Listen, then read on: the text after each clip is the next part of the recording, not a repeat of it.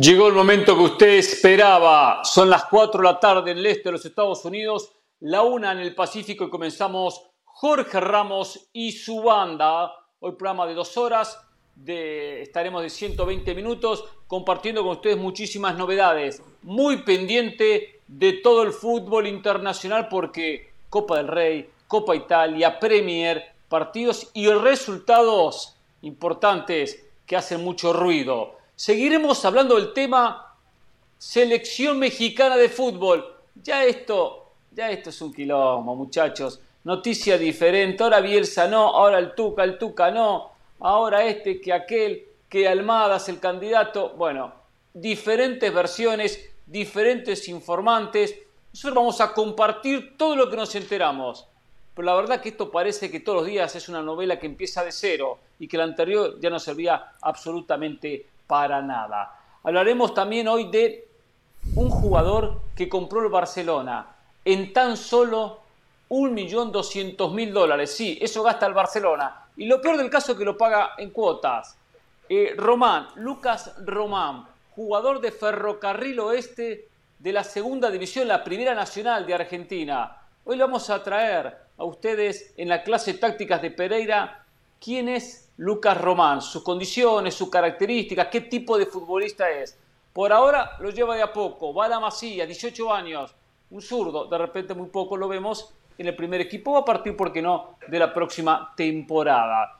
Hoy junto con José del Valle, junto con Carolina la Sala, junto con Mauricio Pedrosa. También estaremos recorriendo unos cuantos campamentos del fútbol mexicano, porque hay novedades, pensando por supuesto en lo que va a ser el fin de semana la tercera fecha del torneo clausura. ¿eh? José, ¿cómo le va? Buenas tardes, ¿cómo andamos para allá? ¿Todo bien? No muy bien, Hernán. Tengo que ser muy sincero con usted. Creo que va a ser una tarde complicada. Estoy un hmm. poco irritado. De antemano le ofrezco una disculpa a usted, a Carolina, a Mauricio y al país por si llego a faltarles el respeto en algún momento a lo largo de estas dos horas. Y en lo que sí estoy de acuerdo es que yo era una de esas personas que estaba esperando que llegaran las 4 de la tarde, porque como dice Shakira, hay que facturar, Hernán. Hay que facturar. Carolina de las Salas, ¿cómo estamos? ¿Qué tal hoy? ¿Todo bien? Hernán, humor que el señor un abrazo. Valle? No, sí, sí, sí, sí. A mí, a mí difícilmente me ponen de mal humor. Es más, esta es mi terapia y luego ya salgo y, y estoy mucho mejor. Así que por eso no se preocupe. Le voy a decir a Belén, ¿eh? Cuando sea más grande Belén, le voy a decir eso, ¿eh? Hernán, no sé si es el apuro que te puso Mauricio y, del Valle por el tema de los titulares, pero no hablaste del, del, partido entre Messi y Cristiano Ronaldo. Fue un partidazo, nueve goles. No, no, eso no es para titulares. Justa para el PSG. O sea, a ver, una cosa es que yo entienda que, y, te lo dije la primera vez que me preguntaste, es un partido mediático, es un pero hay que darle algo de importancia, ¿no? Puede haber sido el último saludo. Pero no es para titulares. Cristiano. No ¿Cómo es que no? Para titulares, ese, para, para comenzar un programa diciendo se enfrentaron Messi y Cristiano. ¿Cómo terminó el partido? ¿5-4? 5-4, 5-4. Se parecían a los, a los famosos partidos de la MLS, el este contra el oeste, los, partidos que les le encantaba a Mauricio Pedrosa. Eh, terminaban 8 a 7, 18 eh, a 19, así terminaban los resultados. El este contra el oeste, esto es lo mismo. Por favor, casados y solteros. Pero bueno, ¿qué va a ser? Está bien, ustedes les gusta, ustedes consumen este tipo de fútbol, yo no lo consumo, no me interesa. La verdad, no me interesa. Pobre Gallardo, ¿eh? Pobre Gallardo. Se llevó un cheque, me imagino que como mínimo le habrán dado un millón de dólares, como mínimo, ¿eh? ¿Cómo le va, Mauricio? Usted solamente sí, vio el partido, el contexto, ¿eh? el 90 minutos. No, muy bien. Yo, yo, yo estoy muy bien, muy contento. El fútbol eh, me hace sonreír siempre. Eh, hace mucho tiempo que no me hacía sonreír tanto como hoy en el estadio Rey. ¿Estás seguro? Hoy la, hoy la pelota sonrió, hoy el fútbol sonrió, hoy se ha dignificado el por qué todos desde que éramos muy niños, algunos nos acordamos porque fue hace muy poco, otros a lo mejor les cuesta ya trabajo acordarse de su época de la infancia, pero es justamente por lo que la alegría del fútbol se vivió hoy en el estadio Rey Fat, gracias a Cristiano Ronaldo, gracias a Lionel Messi, eh, que nos dieron un recordatorio de por qué nos gusta el fútbol. Ya después lo que ha pasado y está pasando en las últimas horas, puede que los ponga de malas como José del Valle. Pero qué bueno que quedamos optimistas hmm. de la pelota, como Carolina de las Alas y yo. Bueno, ya, pero de a poco ya empieza, empieza a encontrar y a, a entender el perfil, el perfil de hincha, cliente de Mauricio Pedrosa. ¿eh? Pero eso en un ratito, ¿eh? más tarde, porque ya tenemos contacto con nuestro compañero César Caballero desde Coapa para conocer detalles del América, cómo se prepara el América pensando en lo que va a ser el partido por esta tercera fecha del torneo clausura. Un América que no ha ganado todavía en el campeonato. César, ¿cómo te va? Bienvenido, ¿qué tal? ¿Cómo estás? Y bueno, cuéntanos qué novedades tenemos en el conjunto del Tano Ortiz. ¿Cómo estás, Hernán? Qué gusto saludarlo. Se viven horas claves para el futuro de Federico Viñas como jugador de las Águilas del América. Nos han informado y también tenemos confirmado que en las próximas horas habrá una nueva reunión entre la directiva de las Águilas y sus homólogos de los Tuzos del Pachuca para tratar de llegar a un acuerdo y que el ariete uruguayo se convierta en nuevo futbolista del campeón del fútbol mexicano. El conjunto azul crema mantiene la misma postura de los últimos días. Ellos quieren vender de forma definitiva a su jugador mientras que el Pachuca conserva la intención de un préstamo y si es que Federico Viñas funciona bajo el sistema de juego de Guillermo Almada, entonces sí hablar de una posible opción de compra. De momento Federico Viñas se mantiene en el nido de Cuapa, hoy comenzó el entrenamiento junto con el resto de sus compañeros, sin embargo, después se retiró supuestamente por algunas molestias físicas. Hay que destacar que Viñas salió al trabajo con una protección en la pantorrilla izquierda, se habla de que ha tenido algunos problemas musculares en esa zona del cuerpo y que por eso habría dejado el entrenamiento de las Águilas. Sin embargo, también va ligado a que vamos a definir todavía su futuro en las próximas horas y todavía hay la posibilidad de que se pueda convertir en jugador de los Tuzos. También hay que aclarar que si en esta semana no se define la situación de Federico Viñas, lo más probable es que se mantenga con el conjunto de las Águilas. Por otra parte, en el entrenamiento de este día también pudimos observar a Alejandro Sendejas luego de recibir la convocatoria por parte de los Estados Unidos. El atacante se veía de buen humor, mientras que el América está dispuesto a dejar salir a su jugador a la concentración de los norteamericanos si así lo decide el volante de las Águilas. Hay que destacar que Sendejas es jugador de la Federación Estadounidense de Fútbol y no tendría ningún problema en poder atender este tipo de trabajos. Sin embargo, el América pondrá de su parte porque no es fecha FIFA y no estaría obligado a ceder a Alejandro Sendejas. Yo de momento vuelvo con ustedes. Fuerte abrazo. Muchas gracias por toda la información. Y ya lo saben, todo el mejor contenido sobre el fútbol mexicano lo pueden encontrar en espndeportes.com. Por ahora hacemos una pausa, pero no se muevan que ya volvemos con mucho más aquí en Jorge Ramos y su banda.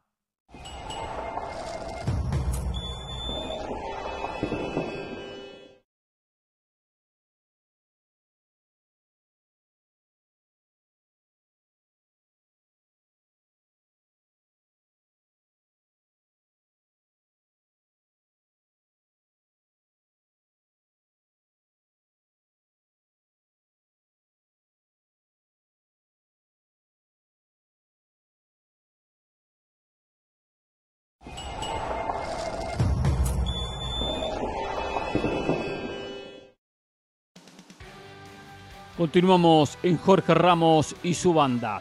Les recordamos que este viernes tenemos fútbol mexicano en la pantalla de ESPN Deportes. Tigres visita Yolos a partir de las 10 de la noche, hora del este, 7 del Pacífico. Por eso hacemos contacto hasta Monterrey con nuestro compañero Héctor Tello, quien nos tiene todas las novedades de los Tigres. Adelante, Héctor.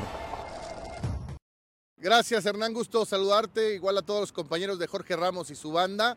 Y bueno, pues Tigres cerró preparación este jueves en las instalaciones del estadio universitario y tras la práctica compareció ante los medios de comunicación Diego Coca, evidentemente contento con la incorporación de Nico Ibáñez, a quien bueno espera pueda encontrar un buen entendimiento con André Pierre Gignac, indudablemente Tigres eh, tiene hoy uno de los mejores ataques, si no es el mejor ataque del fútbol mexicano, con los últimos tres campeones de goleo, porque hay que decirlo, al quedarse Nicolás El Diente López, va a estar esperando esa oportunidad para jugar en eh, cualquiera de los dos eh, puestos, ya sea por Gignac o por Nico Ibáñez. Y bueno, sí, prácticamente pues es un hecho que se pierde un volante de recuperación, de, perdón, de creatividad, como lo es Florian Tobán, eh, que bueno, termina por no eh, poder rendir en el fútbol mexicano. No se ha dado el anuncio oficial hasta esta hora del jueves, pero lo que nosotros sabemos, porque lo adelantamos desde el lunes pasado, que bueno, pues es el jugador elegido por la directiva que ya dialoga con el representante del jugador, tratando pues de tener una buena salida del club. El contrato que se firmó en verano del 2021 fue eh, por cinco años, así es que si Tigres está tomando esta determinación, lo mejor para ellos es poderlo negociar con otro club. Se habla que es el Olympique de Marsella, a quien buscarían de nueva cuenta eh, regresar al, jugador, o bien la indemnización de eh, la interrupción del contrato, que sería un pago para nada menor. Están buscando el poder llegar a ese acuerdo hasta este momento, por eso es que no se ha anunciado la baja de Florian Tobán. Nico Ibáñez está eh, contemplado para viajar eh, con el equipo difícilmente. Eh, podrá haber participación, tiene un par de entrenamientos, aunque viene con la forma física, hizo pretemporada, arrancó el torneo con Pachuca. Bueno, Diego Coca quiere darle el tiempo para que se pueda adaptar a la idea, a lo que pretende con el equipo de los Tigres. Regreso con ustedes, les mando un fuerte abrazo. Muchas gracias, Héctor. No se olviden este viernes los Cholos de Tijuana ante Tigres a partir de las 10 de la noche, hora del este, 7 del Pacífico, con la narración de Mauricio Pedrosa y los comentarios de Carolina de las Alas. La Liga MX por ESPN Deportes. No se lo pierdan.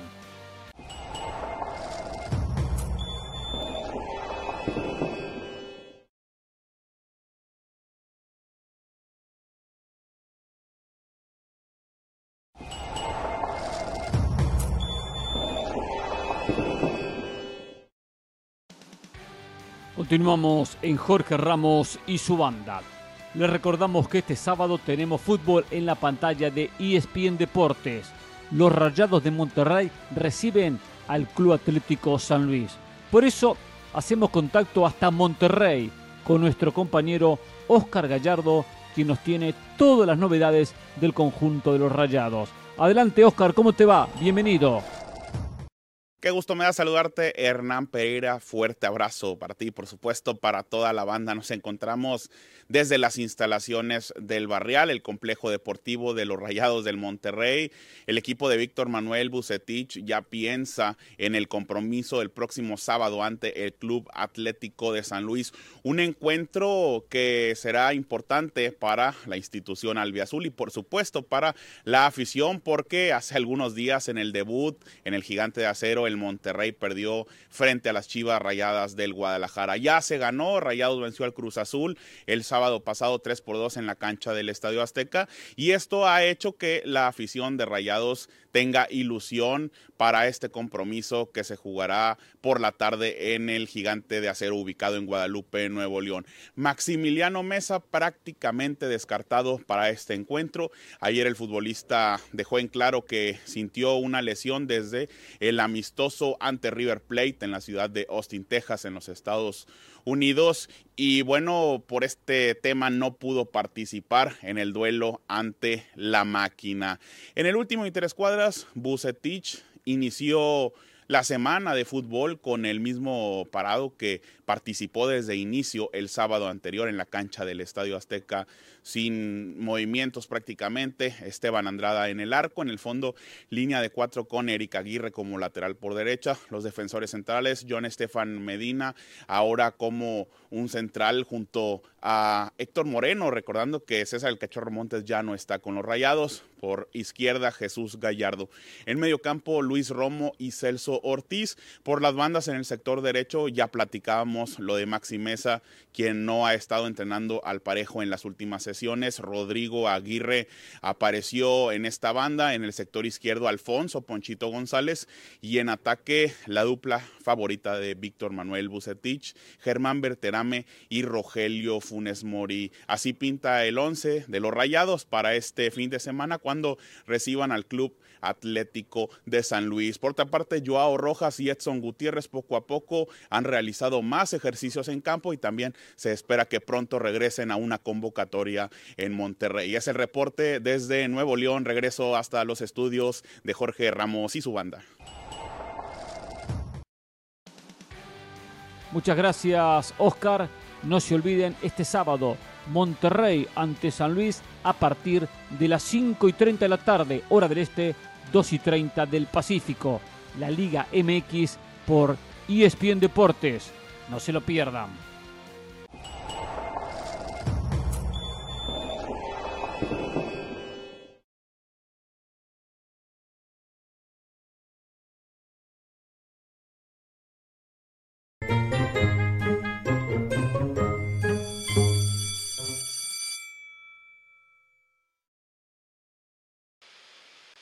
Hace unos días atrás se daba a conocer la noticia que Barcelona de España contrataba a Lucas Román.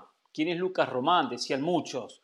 Un futbolista argentino de 18 años que juega en Ferrocarril Oeste, equipo de la Primera Nacional, o que es la segunda división del fútbol argentino.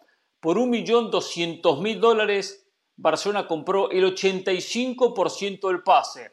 Ferrocarril Oeste, un histórico equipo que hasta supo ser campeón y que jugó en la primera división del fútbol argentino durante muchos años, se queda con el 15% del pase.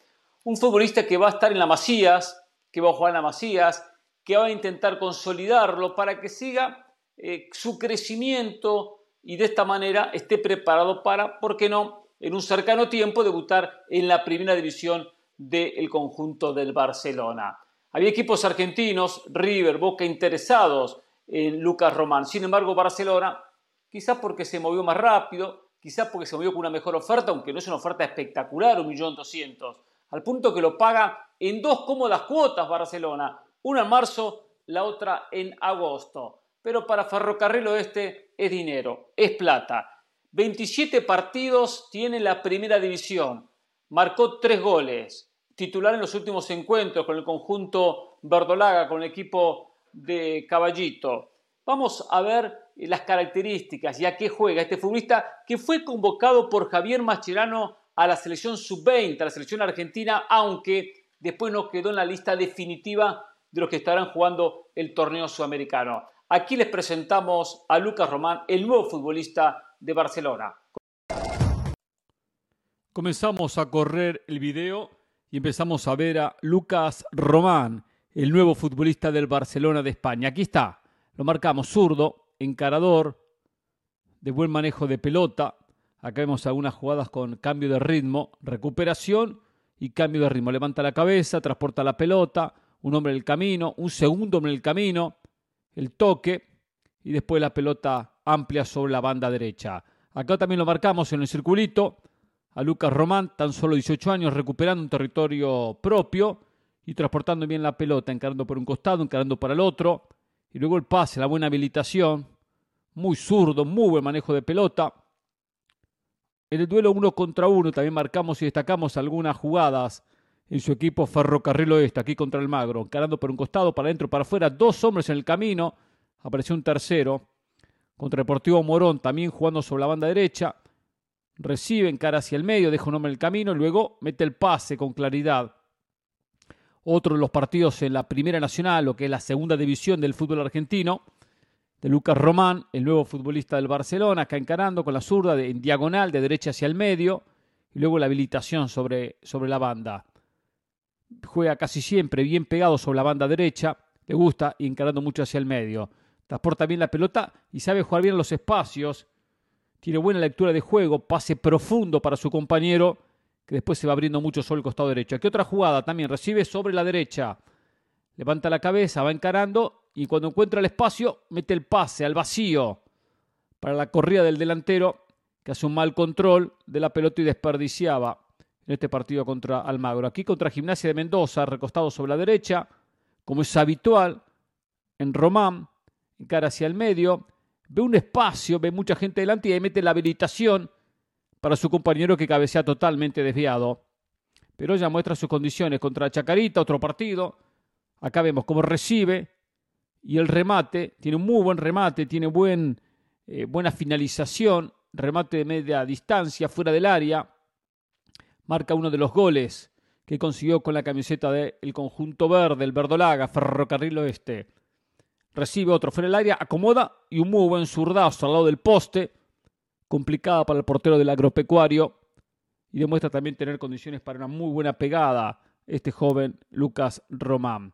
Otra jugada, recibe sobre la derecha, va encarando, dos sobre el camino, toca, va a buscar la pelota, en la devolución participa otro compañero, se la deja redondita, la acomoda y mete en velocidad un zurdazo con mucha potencia, marcando otro gol con la camiseta del conjunto de Ferrocarril Oeste. Nuevo futbolista del Barcelona de España, queríamos presentarlo y aquí está en las clases tácticas de Pereira. ¿eh?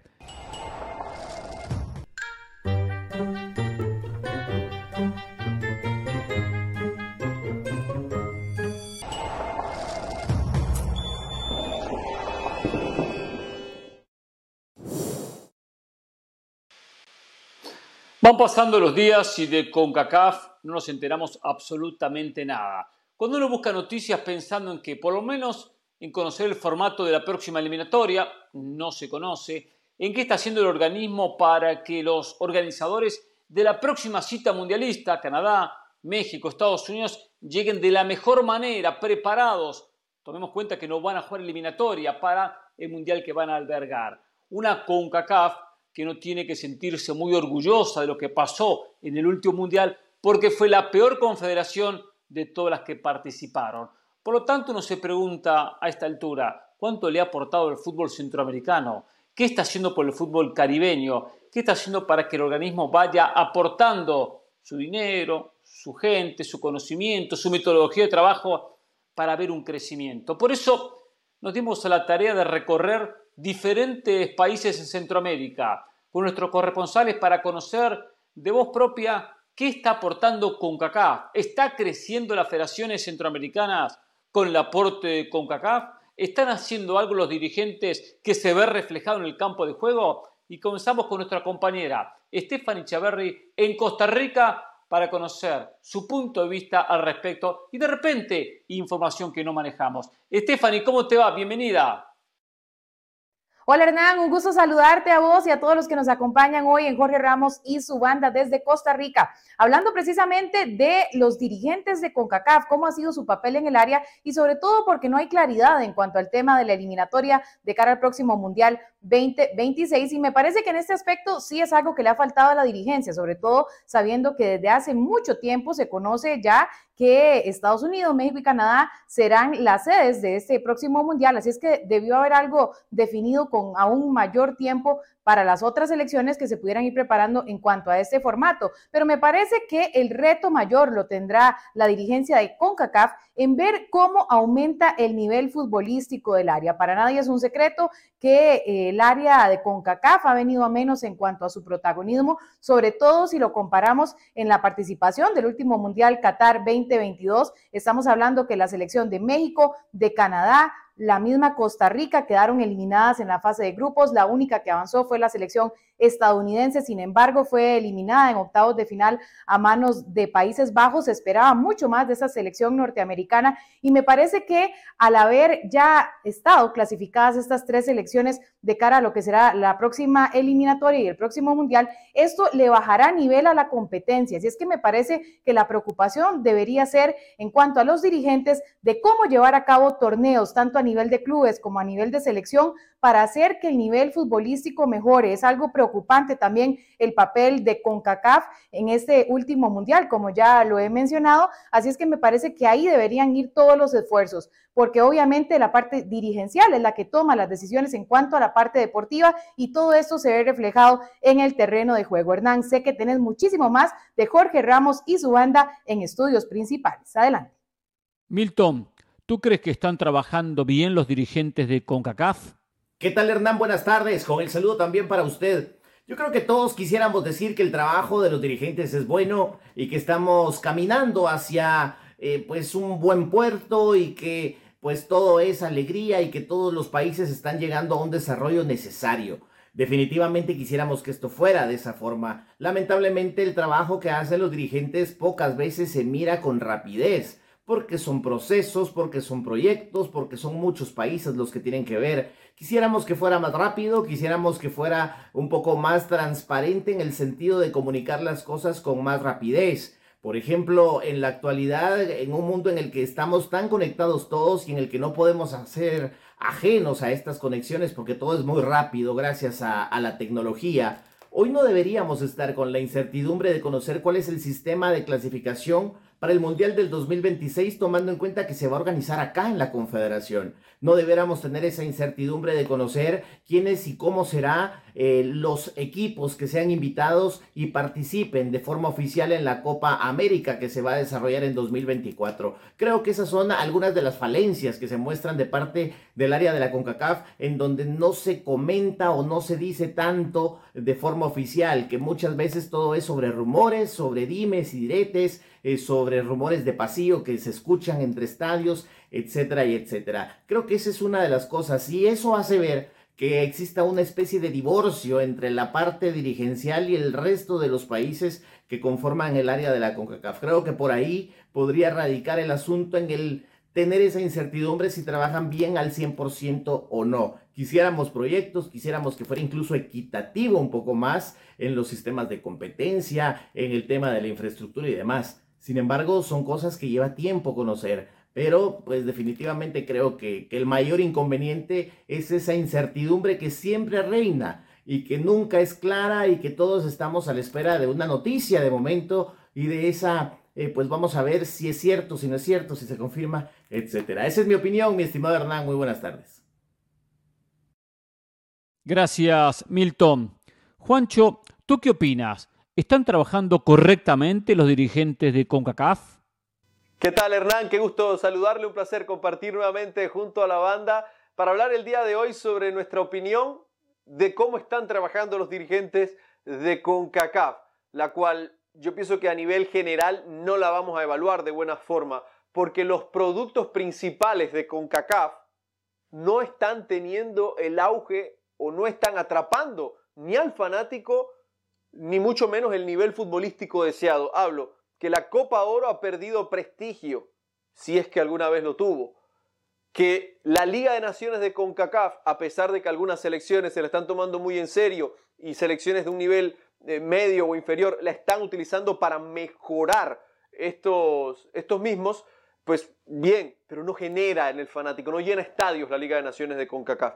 Porque la CONCACAF Champions League en mi opinión, es una vergüenza porque es un torneo hecho para que lo ganen México o Estados Unidos, porque se le dieron seis cupos de manera arbitraria a una liga canadiense que con todo el respeto no mejora a ligas de Centroamérica que no tienen cupos directos, y porque no sabemos a día de hoy cuál va a ser el formato de eliminatorias para un mundial en el cual CONCACAF es sede. Todavía no sabemos cómo vamos a distribuir los cupos que nos dan por eliminatoria. Y eso, a mi concepto, es vergonzoso a cierto punto de, vista. Sí se pueden salvar algunas cosas. ¿eh? Yo salvo, por ejemplo, eh, niveles individuales de dirigencia. Por ejemplo, República Dominicana, una federación que hace 10, 12 años era inexistente en la región, hoy en día ya tiene una selección clasificada a un Mundial Sub-20 y a unos Juegos Olímpicos, algo que algunas otras de renombre no lo han logrado. Eh, y, y, podemos ver también algunos niveles de ligas en la región que han ido mejorando y que han ido creciendo y también a nivel de infraestructura planes a mediano y largo plazo que pueden mejorar a la región en general. Pero en líneas generales, lo de CONCACAF está dejando mucho a deber. Esta es la opinión que tenemos desde Panamá. Un fuerte abrazo. Volvemos con ustedes a estudios. Gracias, Juancho. Mauricio Rivas, es tu momento de opinar. ¿Cómo están trabajando para ti los dirigentes de la CONCACAF? ¿Hacen las cosas correctamente? Saludos, Hernán, cordiales saludos en directo desde El Salvador para usted y para todos acá en Jorge Ramos y su banda. Sin lugar a dudas, tenemos la posibilidad de primero averiguar qué es trabajar bien. Porque todos nosotros durante todo este tiempo hemos tenido un concepto para saber realmente qué es trabajar bien y qué es lo que le hace falta, por ejemplo, al fútbol del Salvador, al fútbol de Centroamérica. Lo hemos discutido durante muchísimo tiempo. La falta de estructura deportiva y la falta de infraestructura hace obviamente que el crecimiento vaya en retroceso. Cuando nosotros hablamos de hacer bien o trabajar bien, sin lugar a dudas, la palabra es bastante extensa y nos da muchas cosas que pensar. Pero desde que tenemos la oportunidad de ejercer esta importante profesión, pues nos hemos dado cuenta que al momento de que se habla de CONCACAF, pues nada más se habla para el tema de las competencias, de los torneos y competencias, de los torneos a nivel de clubes, del tema de cómo se está preparando también una eliminatoria premundialista o mundialista de cara a una de las competencias oficiales de parte de la Federación Internacional. Pero realmente, ¿qué es trabajar bien para CONCACAF? Al momento hemos tenido nosotros la oportunidad de ser muy críticos y no ser duros, sino que nada más decir absolutamente la verdad. Y hasta el momento poco o nada se puede hacer o poco o nada de presencia puede tener, por ejemplo, gente de CONCACAF en El Salvador, que llegaron en su determinado momento para observar cómo está hace unos días el estado de la cancha del Estadio Cuscatlán para las competencias venideras. Algo obviamente están haciendo, pero trabajar bien, trabajar bien creo que hace rato que no lo hacen porque como confederaciones deberían de tener mucho más presencia en los países en los cuales son miembros tomando en consideración que no solo es para saber cuáles son los estados de sus estadios oficiales para las competencias venideras, como lo hicieron hace un par de días aquí en el Monumental Estadio Cuscatlán, donde la cancha está deseando mucho que, eh, dejando mucho que desear por toda la cantidad de conciertos que han habido y que no los ha aguantado y que por supuesto está en pésimas condiciones la cancha del Estadio Cuscatlán. Es lo único que les importa, es lo único que podemos saber o que podemos palpar de que les interesa, saber cómo está el terreno de las acciones de un estadio, pero trabajar bien o tener la posibilidad de tener una comunicación mucho más fluida y saber qué es lo que necesita cada uno de los países de parte de la poderosa CONCACAF, pues eso no lo hemos visto. Algo deberán, deberán estar haciendo. Desde el momento que llegaron hace algunas semanas acá a El Salvador, hace unos días, para ser exactos, llegaron a El Salvador. Están preparando, obviamente, el tema de los partidos de CONCACAF eh, League de Liga de Campeones de CONCACAF también, también venidera. Entonces, se está trabajando, obviamente lo están haciendo, pero que lo están haciendo bien o están trabajando bien, pues yo creo que esa pregunta todavía no se puede contestar. Regreso con usted, mi estimado Hernán. Le mando un abrazo en directo desde El Salvador. Gracias, Mauricio. Jenny, vamos hasta Honduras contigo para también realizarte la misma pregunta. ¿Están trabajando bien los dirigentes de CONCACAF? Hola Hernán, me da gusto saludarle a usted, a toda la banda y por supuesto a mis compañeros de Centroamérica. A mí me parece que no están trabajando de la manera correcta, que no hay una planificación y que se está trabajando prácticamente sobre la marcha, dejando muchas dudas, suspicacia y sobre todo cabos sueltos, por ejemplo. No nos vayamos hasta el tema eliminatorio que no conocemos cuál va a ser el formato y eso que se va a desarrollar el Mundial en, este, en esta área, la de CONCACAF. Eh, veamos el tema de la Nation League. Esta semana, por ejemplo, tenía la posibilidad de conversar con Diego Vázquez, el entrenador de la selección de Honduras. Me dice, nosotros hemos enviado una nota a la CONCACAF para que Canadá defina dónde va a jugar su partido ese último en el mes de marzo, clasificatorio para Copa Oro y también Final Four. ¿Y cuál va a ser el horario? Esto porque nosotros tenemos que planificar el viaje, el tema de las convocatorias de los legionarios y demás. Entonces, cuando ves este tipo de situaciones, te das cuenta que no se está trabajando de la manera ordenada, que los dirigentes pues dejan muchas dudas y cuando tenés dudas eh, no solo es a la malinterpretación de cómo sería un formato otro, sino que también a la manipulación. Eso es lo que debe de mejorar hoy por hoy la CONCACAF. A inicio de año pensé que iban a mostrar, hey, esto va a ser el calendario del año para la CONCACAF, las competencias, si es que habrá Copa América 2024 en Estados Unidos, cómo va a ser el tema de los clasificados y así las federaciones puedan trabajar en base a una planificación. Es cuando tu jefe te da la planificación o el panorama general y luego pues el resto comienza a hacer las bajadas o el trabajo para cada una de sus áreas, en este caso las federaciones. Entonces considero que no se están haciendo las cosas correctas, que sigue, se, se sigue dando ese tema de que bueno, vamos a ver cómo nos sale esto, qué nos conviene, y eso no es una manera ordenada al menos de trabajar. Esa es mi opinión en relación al tema y al trabajo que se está haciendo por parte de los dirigentes en el área. Hernán, con usted. Muy bien, gracias compañeros. Notable los informes, las opiniones de todos nuestros corresponsales en territorio centroamericano. Acá seguimos muy de cerca el análisis de cuánto le está aportando el dirigente, la CONCACAF, al crecimiento del fútbol en el área. Nosotros nos vamos a la pausa aquí en Jorge Ramos y su banda, pero ya regresamos con mucho más. Ya volvemos.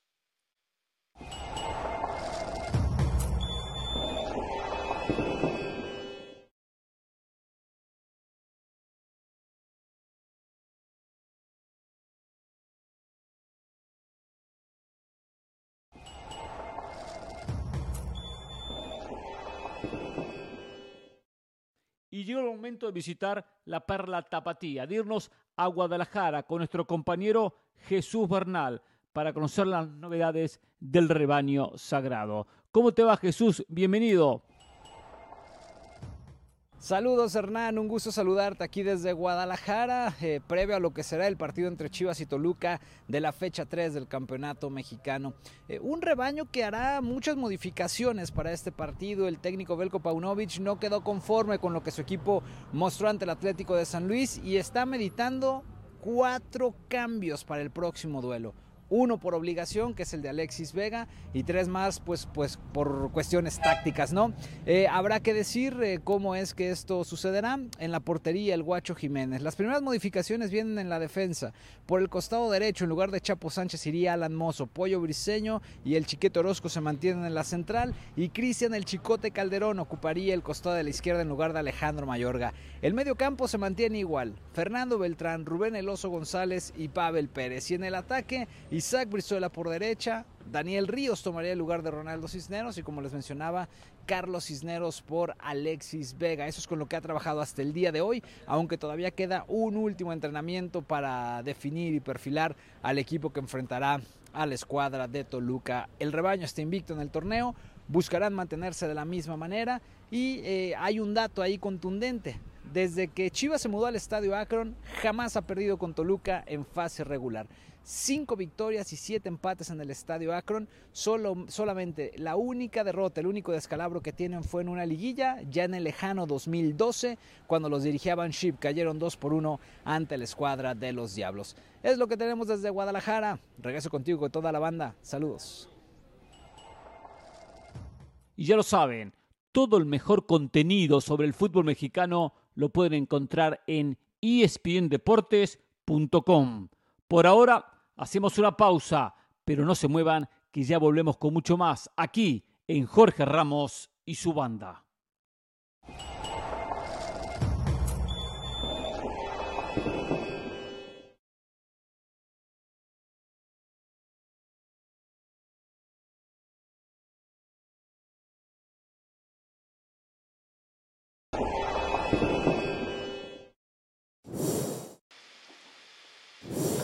Muy bien, volvemos a la pausa aquí en Jorge Ramos y su banda. Ya hay finales en la Copa del Rey.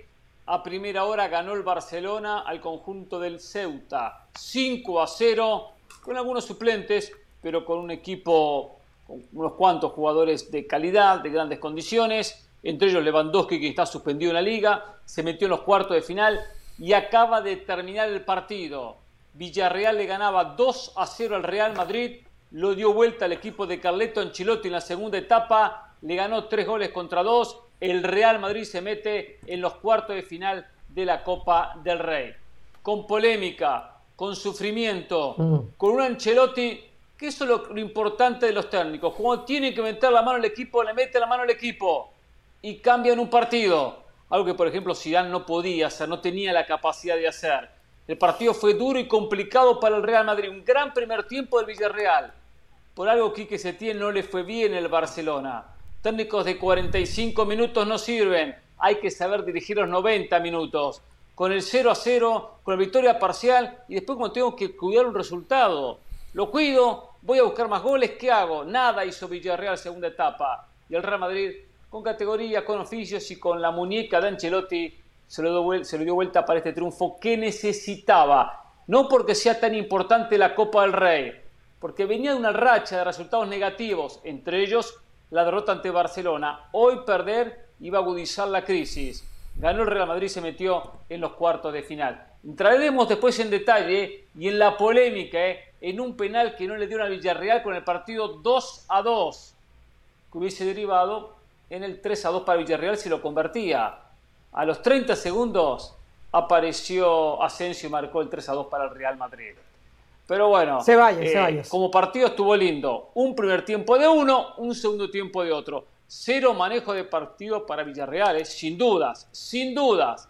un poquito de mérito al Real Madrid, ¿eh? Aquí que se tiene.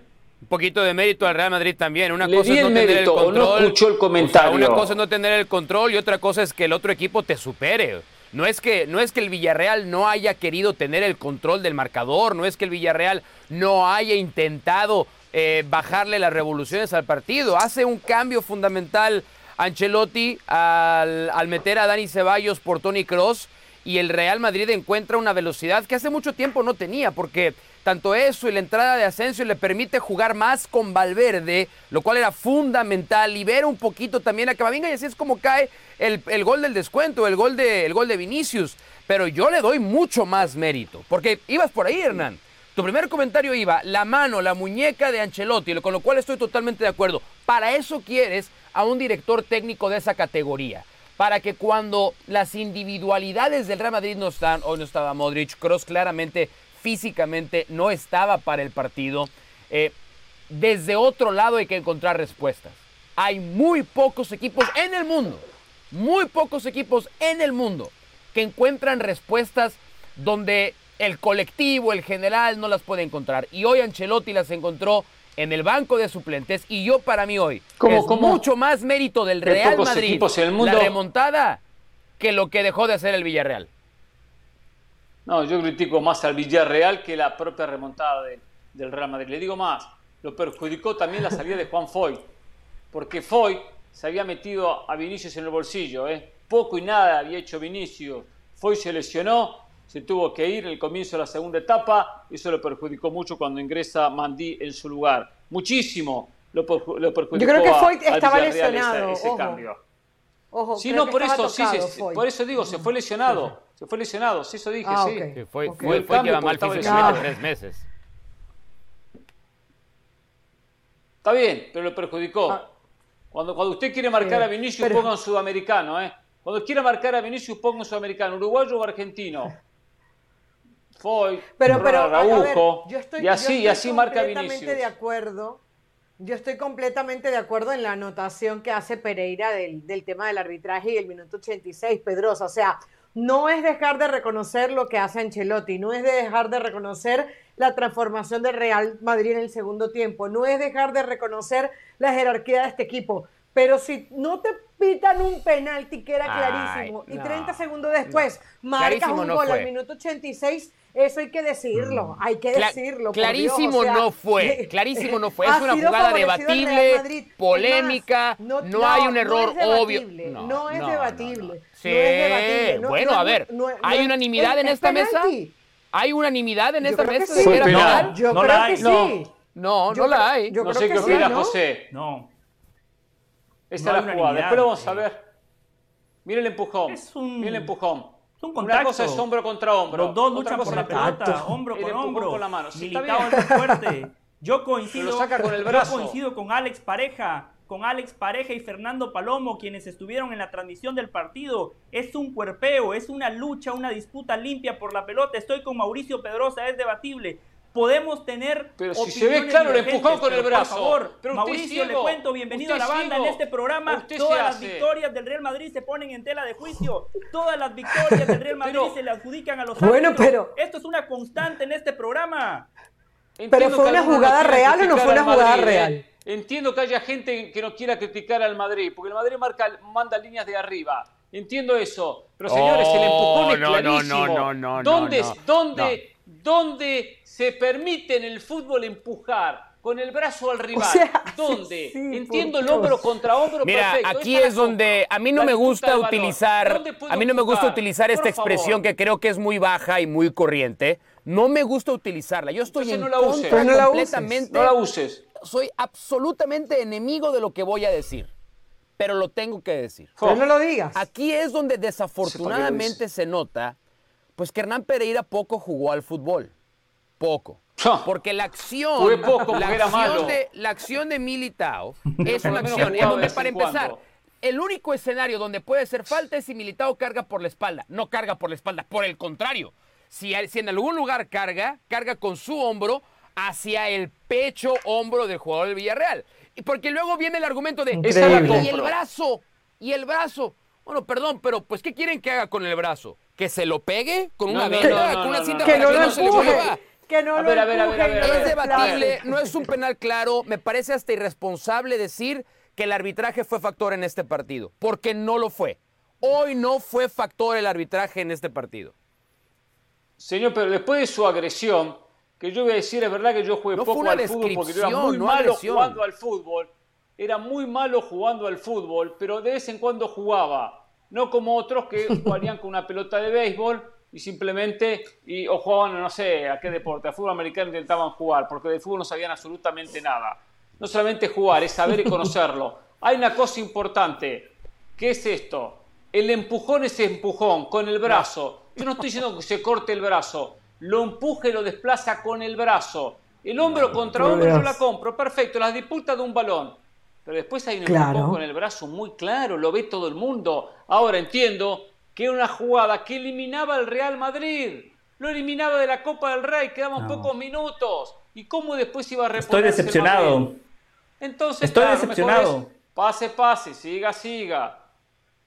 Eh, estoy decepcionado. Eh, se me acaba de caer un ídolo. Esta semana cuando eh, llegó el calendario y vi las asignaciones y vi a Hernán Pereira como conductor, dije, se va a hablar de fútbol en la banda y no se va a hablar de los arbitrajes. Qué equivocado que estaba. El Madrid acaba de remontar a lo Real Madrid. El Madrid nos acaba de recordar por qué es el Real Madrid. El Madrid nos acaba de recordar el peso que tiene esa camiseta. Los futbolistas del Real Madrid le acaban de recordar al mundo porque este equipo, como dijo Ancelotti, nunca se le puede dar por muerto como lo hacían algunos compañeros el domingo pasado en este mismo programa. El Madrid nos acaba de recordar que muchas veces cuando te falta fútbol, tiene que aparecer la casta, el amor propio, la jerarquía y la personalidad, porque ustedes... Y diga el director técnico. Diga el director. Y que ignoramos lo que pasó. Ignoramos lo que pasó. No era Zidane el técnico. De Villarreal. Ignoramos. No era Zidane. Déjenme hablar del técnico y los dejo. Déjenme hablar de Ancelotti y me callo. A ver, dijo Ancelotti, lo más sencillo en el fútbol es defender bien. A los cuatro minutos, el equipo de Carlo Ancelotti perdía 1 a 0 por un gol que se inicia de un saque de banda del Villarreal. Ancelotti, hay que defender mejor. El segundo gol el Real Madrid. Pero eso de concentración, ¿eh? Muchísimo espacio entre líneas. Le dieron un baile. El Real Madrid se estaba comiendo un baile histórico. Después mencionan ustedes los cambios de Ancelotti. Les voy a recordar quiénes estaban en la banca. Luis López, Odriozola, Mariano, Mario Martín, Eden Hazard, Lunin, Vallejo y Augusto. Mi abuelita, que no sabe nada de fútbol, hubiese puesto a Asensio y a Ceballos, los únicos dos futbolistas elegibles que tenía Carlo Ancelotti en el banco de suplentes. Así que, por favor, no me digan que hay que ser un genio para hacer pero, eso. La diferencia fue la actitud y la personalidad de los jugadores del Real Madrid. Hay una cosa que se llama timing y, y Ancelotti, si hay algo que no ha tenido normalmente, es al minuto 56 sacarte un jugador o sacarte dos jugadores más bien y hacer la diferencia. O sea, no es solamente a quienes pones, es en qué momento los pones, cuál es el mensaje que envías. ¿Y a quién sacas, Caro? ¿Y a quién sacas? Claro, por supuesto, por supuesto. Así que... Ahí está, ahí está la jugada. La, la que a ver, que decirnos que en dónde ve el penal. A ver, a ver, que se ponga en su papel de, de, de, árbitro, Caro. no Explícanos. Lo tengo, no lo tengo ni que explicar no, lo tengo ni que explicar. El desplazamiento es clarísimo, es agresivo, es antideportivo. O sea, eh, a ver, a ver, a ver, Están peleando una pelota. Si hemos, no, una cosa es Están peleando una pelota, otra cosa es pelear la pelota y otra cosa es desplazar al rival que tiene el balón y, claramente estás evitando un gol a través de un hecho no tiene el balón. Es que no nos equivoquemos, no, tiene el balón. Porque para no eso el balón. televisión. No, están los dos en la disputa del balón. Están los dos en la disputa del balón. El balón está delante de ellos. A ver, la disputa del balón está. El empujón es clarísimo. Si no quieren ver el, empujón, miren por otro lado. Cierren los ojos. El que dice que no hay empujón porque, porque no quiere verlo. Hernán, porque describe, no es describe físicamente un empujón. a ver, ¿cómo, cómo, cómo empujas tú a alguien? Describe físicamente un empujón. Quiero, quiero ver, a lo mejor tenemos un concepto distinto de lo que es un empujón. Perfecto. Ah, pero, pero se va a ver hago un movimiento con mi brazo. Ajá, a ver, hágalo, hágalo. Con hágalo, mi brazo, hágalo, hágalo. Apoyando, apoyando, pasa que, que no voy a salir en cámara, apoyando con la palma de mi mano algún sector del cuerpo del rival y muevo mi brazo para desplazar al rival, okay. para empujarlo. ¿Sí? Eso es el empujón. Y eso no fue lo que pasó. la mano. Estás, estás describiendo una jugada que no? pasó. Yo te voy a decir lo que pasó. se ve claro. Lo que pasó fue una carga. Empieza en, un hombro contra Los que hombro. jugamos fútbol le llamamos carga. Y la carga Los se inicia, jugamos, si se inicia lanzando el pelota, hombro. eh, El hombro que es un elemento permitido por el Sí, reglamento sí. para iniciar contacto. Eso lo sé. Hombro, el brazo y mano. Iniciar el Hombro, contacto con brazo el hombro. y mano. O con el Hombro, mano. No, no, no. Porque si yo inicio una acción así. con el hombro. Si yo inicio una acción así, Sí. como Hernández escribe correctamente, un empujón, es bien. falta. Pero si yo inicio una acción con el hombro y no hago contacto con la espalda de mi rival, es jugada totalmente legal. Bueno, pero entonces, espera, yo te pregunto, espera, O sea que según pasen tú- la imagen Espera, otra vez porque para que vean cómo se inicia con el hombro, la paso. no, No, no, con no, el brazo. no. Pero es que tú Ve, cuentas. hombro, hombro, tú puro hombro, señor. El inicio. No, tú cuentas el Puro inicio. hombro. Hasta, hasta haces énfasis en que la inició hombro con hombro. Claro que la inició hombro con hombro. Yo eso no lo discuto. Claro. La inició, pero iniciarla hombro con hombro no da libertad para después empujar al rival. No porque Es la una hombro inercia hombro, eso natural del empujarlo. movimiento del No, cuerpo. No, no, es inercia. Ay, Miren claro la que mano, no. Miren el brazo de Militao. Miren el brazo de Militao. Por ¿Pero favor. qué quieres que haga con el brazo? ¿Que Militao. se lo separe? Ni que fuera Playmobil, no es Pero un el Lego, es un ser humano. El brazo desplaza al, desplaza Bueno, al rival increíble. con el brazo. Militao No, no, es no, más fuerte Mientras más la veo, más mucho más fuerte, más Mírenlo, físico. mire cómo lo gana. Mientras más la veo, más convencida. Mire, 50-50. Mire cómo lo Y otra cosa más para, para decir, que Carolina de las Alas cuando le conviene utiliza este argumento, cuando no le conviene se queda callada. El árbitro y usted lo mismo, pero del Valle no usted pitó hace el lo penal. mismo. El árbitro en la cancha no pitó el penal. Después viene lo que siempre dice Jorge Ramos y Carolina de la Sala repite y lo respalda. Bueno, pero es que mi claro, reclamo obvio, no es al manifiesto. Pero es que mi reclamo no es al VAR. Para que el VAR Mi- intervenga. mi reclamo no es al VAR. explicó por qué no es claro, obvio y manifiesto. Está perfecto. Mi reclamo no es al VAR. Para ustedes es penal. Pero la pregunta es, ¿es claro, obvio y manifiesto? La respuesta enfática Bueno. es no, por eso el VAR. No le, no digo que es este tipo se copia pero- todo lo que pero- decimos pero nosotros. ¿quién Bien metió el VAR. aquí? Estamos hasta aquí. Venga más ¿Quién seguido, metió el VAR Pedrosa. aquí? ¿Quién metió el VAR aquí? Estamos hasta aquí de claro, Jesús manifiesto y ahora lo dice del Valle. Se va, El Claro. otro se va de La- vacaciones y este empieza con claro, obvio, manifiesto. Lo criticamos Claro. a Ramos porque siempre dice lo mismo, ahora del Valle se No, sube ese pero Carolina lo conviene. menciona. Carolina lo Pero menciona. yo no, bien, pero, yo no, met- Sigan pero yo no metí al sigan Yo estoy metiendo a Jesús Gil, al árbitro principal, que no Ah, tuvo bueno, el el árbitro no Sigan engañándose. El árbitro no lo pitó. Sigan engañándose. Ah, entonces ¿para qué está? Era un ¿Y para penal muy decisivo. que es- mira, mira, hay cosas que son subjetivas y que nos van a poner a debatir delicioso como es este momento. Lo estoy disfrutando mucho, de verdad. De verdad, porque siento que hay argumentos de ¿eh? los dos lados que se esgrimen además con mucho respeto y mucha educación, a diferencia de otras plataformas. Pero donde yo creo... Y otros programas. Donde yo creo que no... la- la mitad de este panel, la mitad de estos cuadritos el día de hoy, no están haciendo su chamba completa. Es en admitir Sí. que en, un, Sí. en, en 45 minutos un equipo fue lo suficientemente bueno para hacer dos goles. En los siguientes 45 minutos el otro equipo fue lo suficientemente bueno para hacer cinco goles. Y nada más hizo tres. Pero con esos tres es suficiente para avanzar. No hay nada que objetarle dentro de la legitimidad nada que objetarle al triunfo del Real Madrid. Después podemos debatir, oh, y esos pasajes defensivos, esas lagunas. Perfecto. Pero en los 45 minutos del complemento más el, el adicionado, el Real Madrid se ganó a pulso. Porque jugó con corazón, como dijo José, dignidad, corazón, empuje, honor, ADN madridista. Lo que muchos no quieren admitir que existe. Y que hay otros futbolistas que No, cuando sí ven la existe. camiseta blanca, el escudo en el pecho, les tiemblan las piernitas. Sí. Y hoy le temblaron un poquito al Villarreal y no pasa nada. Así es el fútbol. Así es el fútbol. A ver, Sí existe, pero hay cosas que no se pueden negar.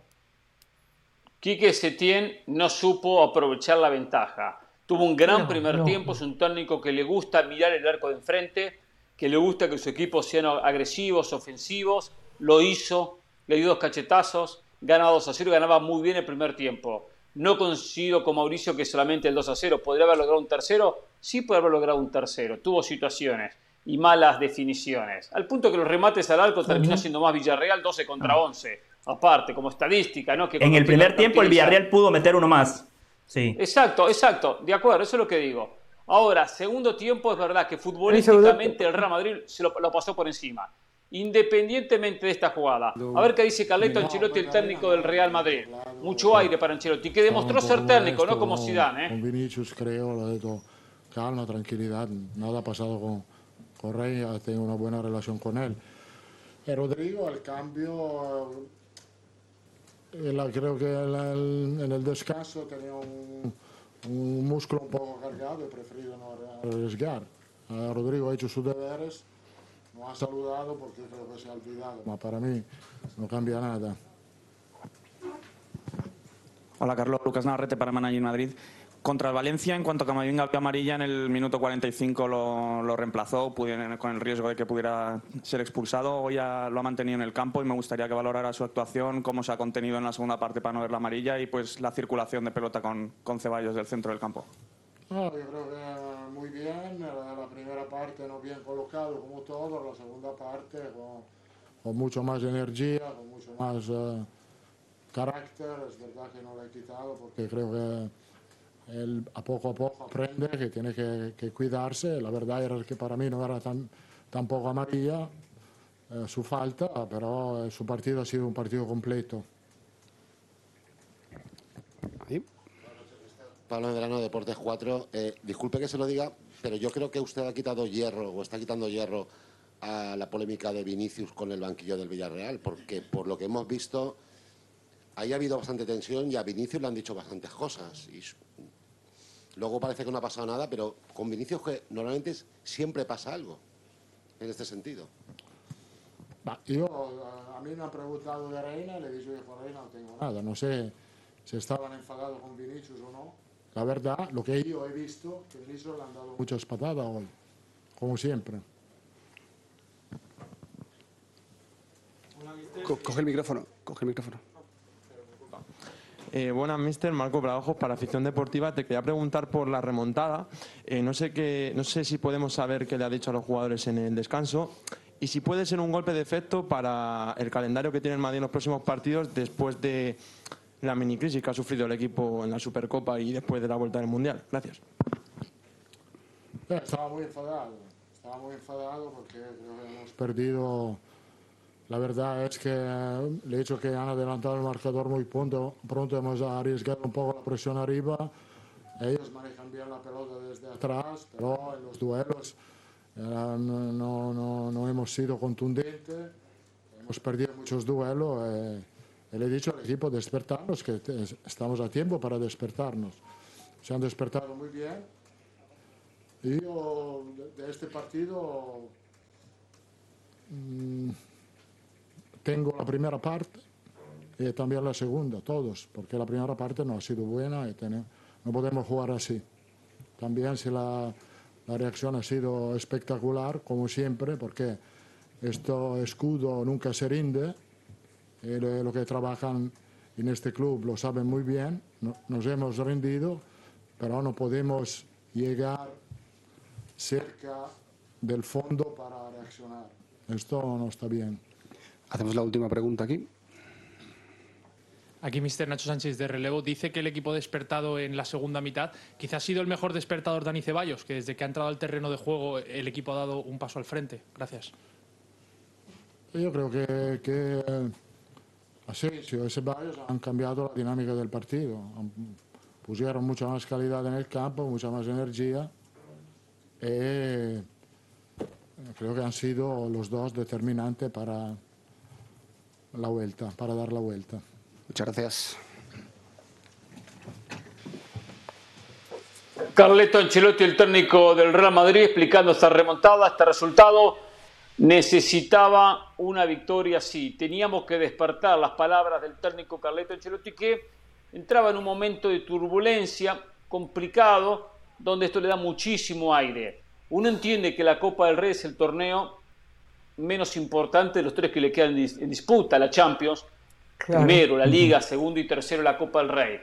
Pero después de los últimos resultados, haber perdido la punta de la tabla de posiciones en la Liga, haber quedado fuera o eliminado en la final de la Supercopa Española, haberla perdido ante el Barcelona, no se podía permitir una nueva derrota. Y esto le da aire, da confianza, por lo menos para lo que resta del semestre. Ojo que es una Copa del Rey dura, ¿eh? complicada.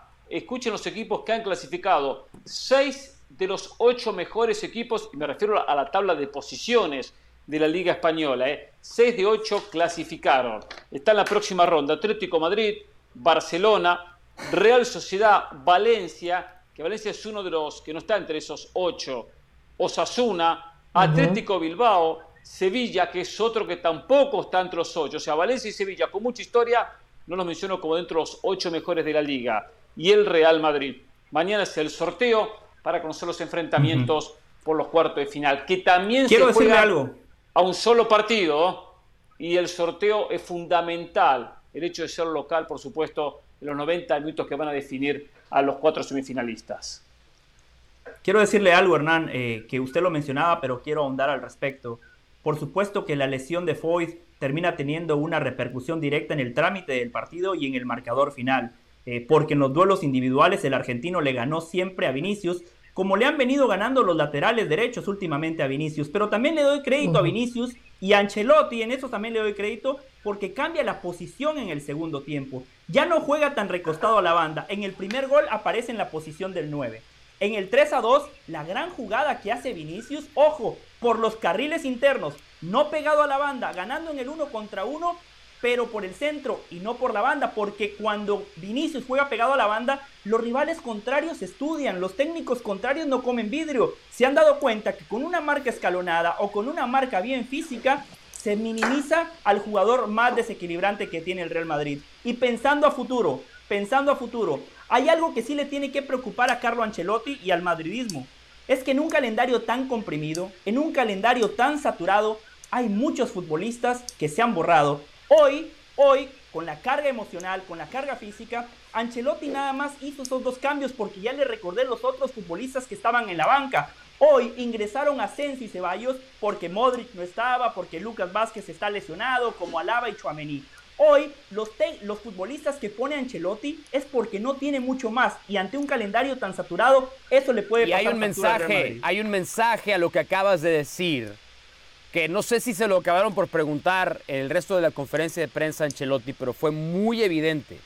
Lo primero que hace Ancelotti en el momento en el que marca Vinicius es ir con Rodrigo y, y, le, y le básicamente la interpretación es eso es lo que yo te pido a ti, que no hiciste. O sea, no es nada más lo corto que queda por momentos el plantel del Real Madrid, que queda muy corto a veces y no debería de quedarle un corto a un plantel a un equipo como el Real Madrid.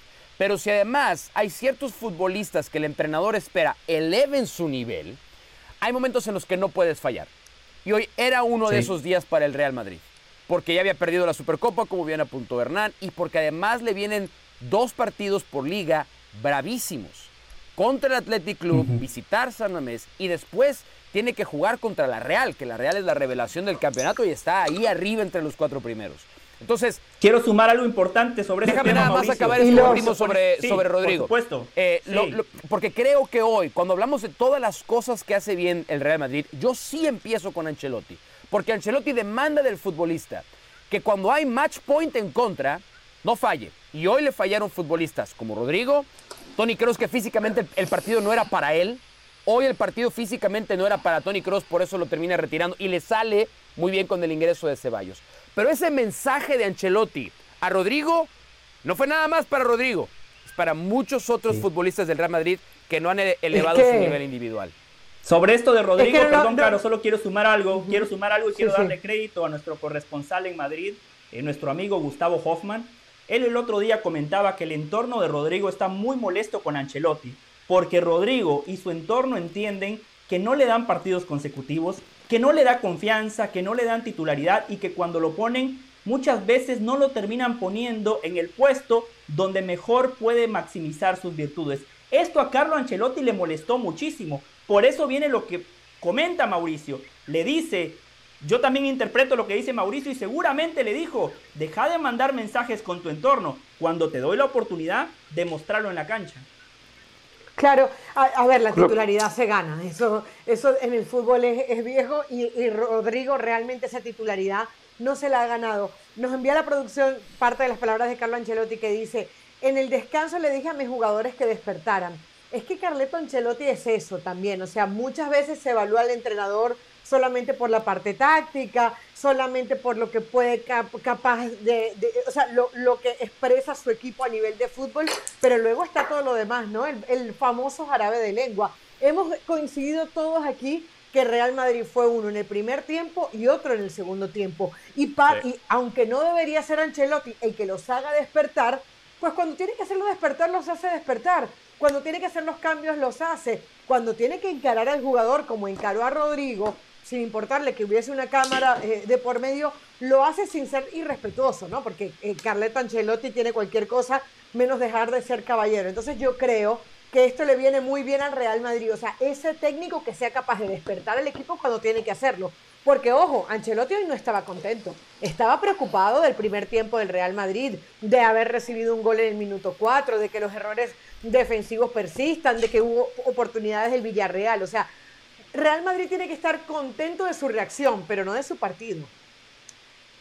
Lo que decía José, que fue buen comentario, estoy de acuerdo, eso de que diría Juan Carlos Osorio, interiorizó el juego, empezó a jugar por dentro Vinicius y empezó a juntarse con los volantes por el medio. Eso es lectura del técnico, que se da cuenta que hay sectores donde se puede hacer más daño, que le toman la marca sobre la banda, que la banda termina siendo lateral, termina siendo un rival, porque no puede ir más allá de la línea, la línea de cal. Entonces todo eso lo limita a algunos jugadores. Y ahí donde el técnico termina cambiando y termina posicionando mejor al equipo en la segunda etapa. Algo que lo he dicho, Zidane no tenía esa lectura de, de, interpretar los partidos para hacer esos movimientos. Que muy bien lo hace A ver, alguien, alguien me tiene que explicar de dónde viene, de, dónde viene el odio. No es otra palabra más que esa, ¿no? No, de, no, ¿De dónde viene el odio de Hernán Pereira a Zidane? No hay ningún odio. ¿Qué le hizo? ¿Le negó una entrevista? ¿Le negó un saludo? No, no. Eso tiene un carácter personal, ¿eh? Tiene, tiene un tinte personal. Yo se me explico. las diferencias entre unos y otros. Algunos han querido poner a Zidane a la altura de Ancelotti. Acá con el tiempo nos demostró que Ancelotti está muy, pero muy, pero muy, pero muy por delante del propio Zidane. Simplemente es, eso. No yo, yo se lo explico, Mauricio. Mire, por favor, Mauricio. Pero bueno, pero bueno. A eh, ver, cuando Zidane llegó en una temporada que estaba perdida, Zidane termina ganando la Champions después del desastre. Uh, toda la historia, va a contar toda la este historia. programa dijeron Zidane ganó porque tiene suerte y es un técnico que no sabe absolutamente nada de fútbol. Eso se dijo acá. Después Zidane siguió ganando, es el segundo entrenador con más títulos en la historia del Real Madrid, el único que ha ganado tres Champions de manera consecutiva. Entonces, por no ceder, por no decir me equivoqué, le siguen pegando a Zidane. Cuando se fue Zidane, el Madrid no ganó. Tuvo que regresar Zidane para que el Madrid fuese, a ganar una liga y le siguen pegando. Si Zidane, si Zidane fuese el técnico, si Zidane fuese el técnico que usted nos ha vendido, estaría dirigiendo por algo todo le dice que no, que no, que no, por lo, por lo miedoso que es. Él quiere un equipo armadito, con, con Cristiano como nueve, con Navas en el arco, con revés, Ramos. Eso es, lo que quiere. Eso es lo que le dio el Newcastle, dijo que no, le dio un cantidad de ofertas, dicen que no. Se ha, se ha ganado... no, no, tiene miedo. No, pero Zidane es así. Zidane lo dijo en conferencia de prensa. Zidane se fue en la cima. Si Zidane dijo en conferencia de prensa que él no sabía mucho. Él lo dijo. Pero hablando de no saber mucho. Porque es humilde. Porque es humilde. Quique Setién, sí, pero es una falsa, falsa modestia. Quique Setién es un técnico que en el Barcelona no aprovechó la oportunidad. Y hoy me encantó lo que hizo en el primer tiempo. Pero al fin y al cabo volvió Quique Setién. El Quique Setién de las vacas, del campo, de que no tiene la manera de decir, muchachos, vamos a hacer esto ahora. Yo entiendo, entiendo que el partido se puede ganar, se puede empatar, puede pasar cualquier cosa. Pero futbolísticamente, por más que existió una remontada... Está comparando a Setién con Zidane. No, no, no, no. Estoy hablando de Quique Setién, lo que hoy mostró con Villarreal. El segundo tiempo fue una vergüenza el equipo. Fue una vergüenza. Un técnico no puede dejar caer así un equipo como se cayó. Pausa y volvemos. Hay que hablar del técnico de la selección mexicana. ¿eh? Alguien en la mesa tiene primicias. No sé quién. Volvemos.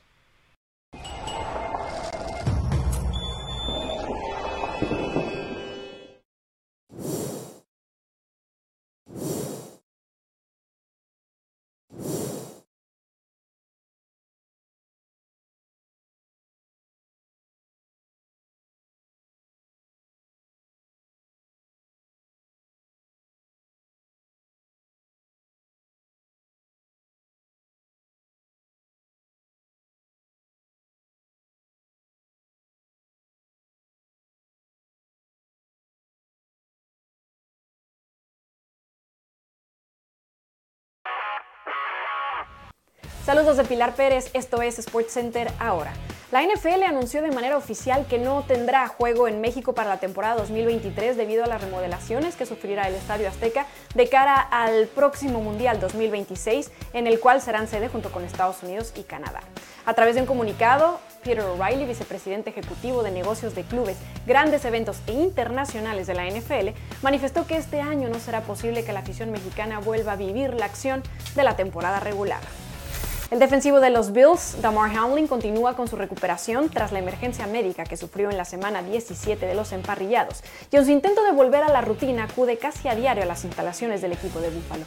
Aunque su actividad aún es limitada y no ha participado en las reuniones de equipo, está intentando aclimatarse de nueva cuenta al trabajo. Así lo aseguró su entrenador en jefe, Sean McDermott.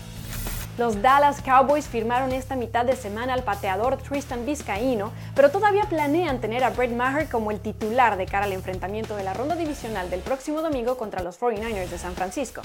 Vizcaíno jugó tres partidos en la temporada con los Arizona Cardinals y los New England Patriots. Por ahora se mantendrá en el equipo de prácticas, pero será una opción en caso de que lo necesiten, pues recordemos que Maher se convirtió en el primer jugador de la NFL en fallar cuatro puntos extra en un encuentro de postemporada. No se pierdan Center este y todas las noches a la 1 m del Este, 10 pm del Pacífico. Esto fue Center ahora.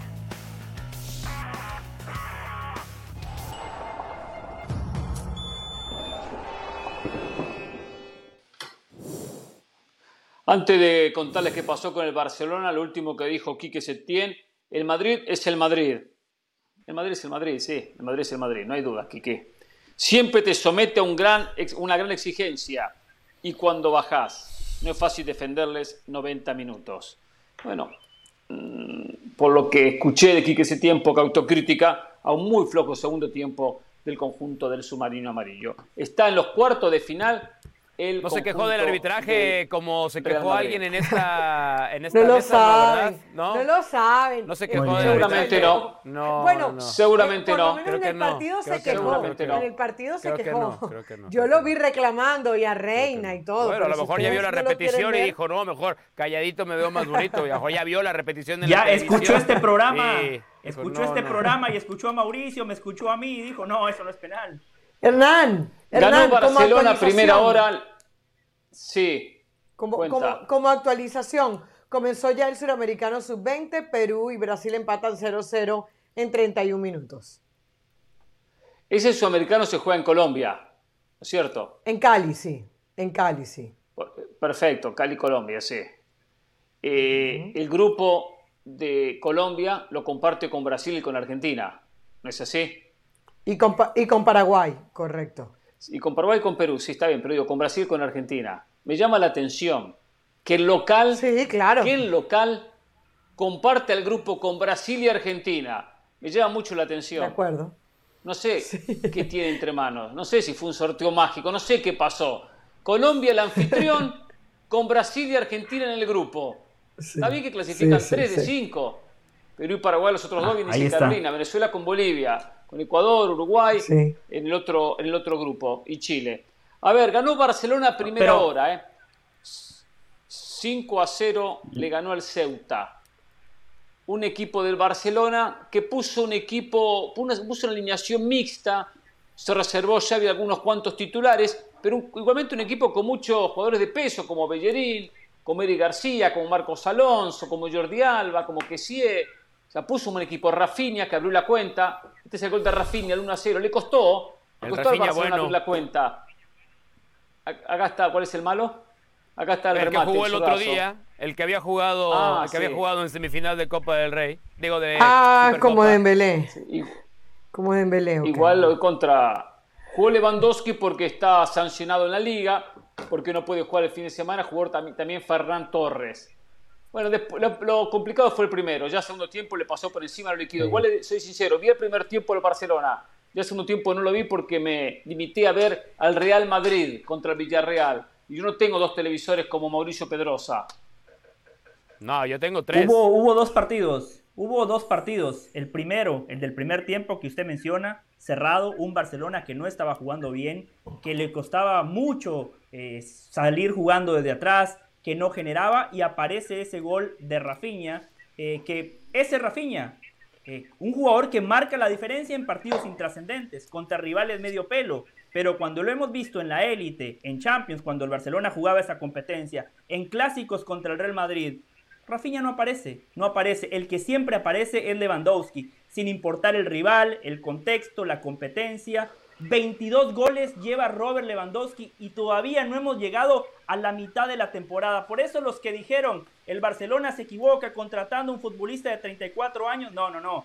Lewandowski como Messi, como Cristiano Ronaldo, como Zlatan, es de esos tipos que ha redefinido lo que es, es, la longevidad de un jugador. Un tipo que hace el entrenamiento invisible, ética profesional y dentro de la cancha siempre responde. Chapó para Lewandowski. O sea, Rafinha hace un gol contra el Ceuta y lo matamos. Lewandowski hace dos goles contra el Ceuta y lo, y lo, elogiamos. No, no es matarlo, pero, pero a ver, es que, pero es que también tenemos que juzgarlo. Yo digo por lo que dijo del Valle, ¿no? No, no, no, pero es que yo es que sí creo que tenemos que juzgarlo en función a las expectativas. Y Rafinha no ha llegado a cumplir las expectativas. O sea, es no, muy estoy fácil. de acuerdo, estoy de acuerdo. pero digo, bueno, si analizamos, es que... pongamos a todos la, con la misma vara. No, es que yo. Es pero que Lewandowski no, aparece siempre. A ver, Hernán, no le vas a exigir lo mismo a Kessie que a Rafinha. ¿Estamos de acuerdo? No le vas No, a exigir lo mismo no. a un futbolista que llegó gratis a uno por el que se hizo una inversión de 45 millones de euros. O sea, son, son No, no, yo expectativas coincido diferentes. lo de Rafinha. Claro. Lo- Claro, lo que pero, pasa pero es que el José mismo partido Valle, escucho las críticas a Rafinha de y los elogios a De Lewandowski. Rafinha lo minimiza. Claro, José del Valle cuando habla un gol de Rafinha lo minimiza. Dice que marca en partidos medio pelo y Lewandowski es muy bueno por marcarle al Ceuta. O sea, No, porque Lewandowski marca. No, siempre, Lewandowski claro, le marca a todos. Lewandowski le marca a todos, a todos, a todos. Es, que, pero todos vamos a estar de acuerdo en eso. Todos vamos a estar de acuerdo en eso. Lo que pasa es que, a ver, tú pudieras decir esto. Eso es Bueno, lo que le llaman ¿qué me el, tú, pudieras, tú pudieses decir, qué bueno que Rafinha aparezca en estos partidos, ahora tiene que seguir apareciendo en los otros, ¿no? No, es que Rafinha solamente ¿Sabes- marca en partidos sabes medio por qué pelo. no, o sea, Caro? está- ¿Sabes- tú sabes por ves qué no? el vaso medio vacío, no medio lleno. Es que, es que siento que hay unos partidos como este en el que no tenemos que celebrarle que aparezca. Es su obligación aparecer. Bueno, están celebrando Hay ciertos partidos. No, no, no, no, no, nadie Pero lo al Lewandowski revés. elogio- No, es que es al revés. lo de Lewandowski, No, es que es al revés. Es al revés. Es al revés. Nadie le está celebrando a Lewandowski que apareció. Como tampoco en este tipo de partidos es su obligación aparecer. Y apareció. ¿Se lo voy a aplaudir? No. Sí. ¿Le voy a levantar un monumento? No. Claro que no. Hay otro tipo Bueno, de partidos, como el de la monumento. semifinal de la Supercopa, donde O sea, uno Pedrosa es el abogado del Valle. Y cuando no aparece, y cuando no, no, José del Valle se puede defender solo, es el, es el más capaz de todos aquí para Y- defenderse y- solo. igual Mauricio sí es abogado, ¿eh? Y lo quiero siempre de mi equipo, ¿eh? Sí, sí, yo sé, como Pero, no pero es que ejerce, creo que el planteamiento no es ejerce, correcto, entonces y nada más le pegan Cuidado por porque cobra mucho. Nada más le pegan por pegarle. Hay ciertas Claro, obligaciones claro. diferentes. Y a diferencia de Mauricio, Mauricio sí es un abogado que no abandona a sus clientes a la mitad del juicio, Eso como. Carolina lo hizo con Juan Carlos Osorio. ¿eh? No, Carolina no Hay que saber, Oh. hay que saber retirarse No a tiempo. solo. Hay que, hay No que sé, saber dijo una- Ética profesional. Eso es motivo para Dijo una, de Mauricio. la barra de abogados, ¿eh? Dijo una Mauricio. Pedrosa en la pausa. Dijo una que no quiero que la diga ahora, sino voy a cerrar con ese tema. No creo que se anime a repetirla al aire. Lo que dijo en la pausa, no creo que se anime a repetirlo al aire. Pero eso en un ratito puede ser el tercer tema. En un rato, en un rato, en un rato. Pero bueno, Muchas cosas en la pausa. eh, en un rato, señor Pedrosa, yo se lo voy a recordar. Le voy a recordar un poquito. La puntita, le pongo la puntita y No, si usted no, quiere no, dice, no, acá lo cerramos. no. No, lo quiero de decir al ninguna aire. manera. No lo quiero No, decir de al ninguna aire. manera, si ninguna quiere, manera. lo desarrollamos al aire. Perfecto, bueno, a ver. Eh, bueno, esto Barcelona pasó, ya está, tuvo el rival más fácil de todos. Pasó de ronda, no se complicó como contra el Intercity y está en la próxima ronda. Ahora viene lo bueno de la Copa del Rey a partir, debe estar la próxima semana, me imagino, cuarto de final, seguramente. ¿eh? Eh, así que ahí sí se verá. Sí, la, próxima semana. La verdad. Sí, sí, sí. A ver, eh, si no queda nada más sobre este tema, quiero hablar del tema selección mexicana de fútbol. Yo quiero disculparme con la gente. La verdad que aquí estamos en una hora. posición los Estados Unidos, en el sur de Miami, en el sur de la Florida, Miami, donde no tenemos la posibilidad de tener el, contacto con los dirigentes, que uno se encuentra saliendo de las oficinas, jugando al golf, tomando un café, y que uno puede buscar comunicación. eh, a veces somos hasta desconocidos para algunos dirigentes de la Liga MX. No tenemos la línea abierta que tienen algunos periodistas que afortunadamente han logrado abrir puertas y pueden tener acceso a cierta información. Y acá nosotros lo que hacemos es compartir con ustedes lo que nos enteramos, lo que nos llega. Si en algunos casos, a través de algún contacto nuestro, nuestro nos enteramos de algo, lo decimos, lo compartimos. Virtualmente estamos repitiendo lo que vamos recibiendo día a día. Y digo esto porque hay contradicción en, las, en, los mensajes. Yo creo mucho, por ejemplo, en nuestro compañero John Sutcliffe. Aparte de ser un especialista en golf, de ser un excelente reportero en el fútbol americano, y lo veo cada lunes, hoy nos comenta, y estoy buscando la información puntual, si tiene ahí la pueden leer, en el tema de eh, la selección mexicana de Marcelo Bielsa. Que el candidato número uno es para Aquí la tengo. según sus informantes, según lo que él averiguó, dijo que Guillermo Almada es el número uno. Que lo, del lo de Marcelo Bielsa a los propietarios les da miedo. Tienen miedo. Como que es una apuesta, asumo ese miedo, una apuesta arriesgada. Como que no le transmite la seguridad, como saben que es un, como que si fuese una bomba de tiempo. Bielsa es una bomba de tiempo. Bielsa puede faltar un mes para comenzar el Mundial y está molesto porque le prometieron A y le dieron B y se va. Y se va. Así actúa Marcelo Bielsa. Dice que son intereses de algunos dueños, pero que Almada es a quien realmente consideran que tanto Nacho Ambriz como Lozano son opciones, pero a un nivel mucho más abajo, y que lo del Piojo Herrera no lo consideran. Es ruido nada más parte del ruido mediático. Eh, solo le completo para después escuchar la opinión de ustedes. Perdón, solo digo esto.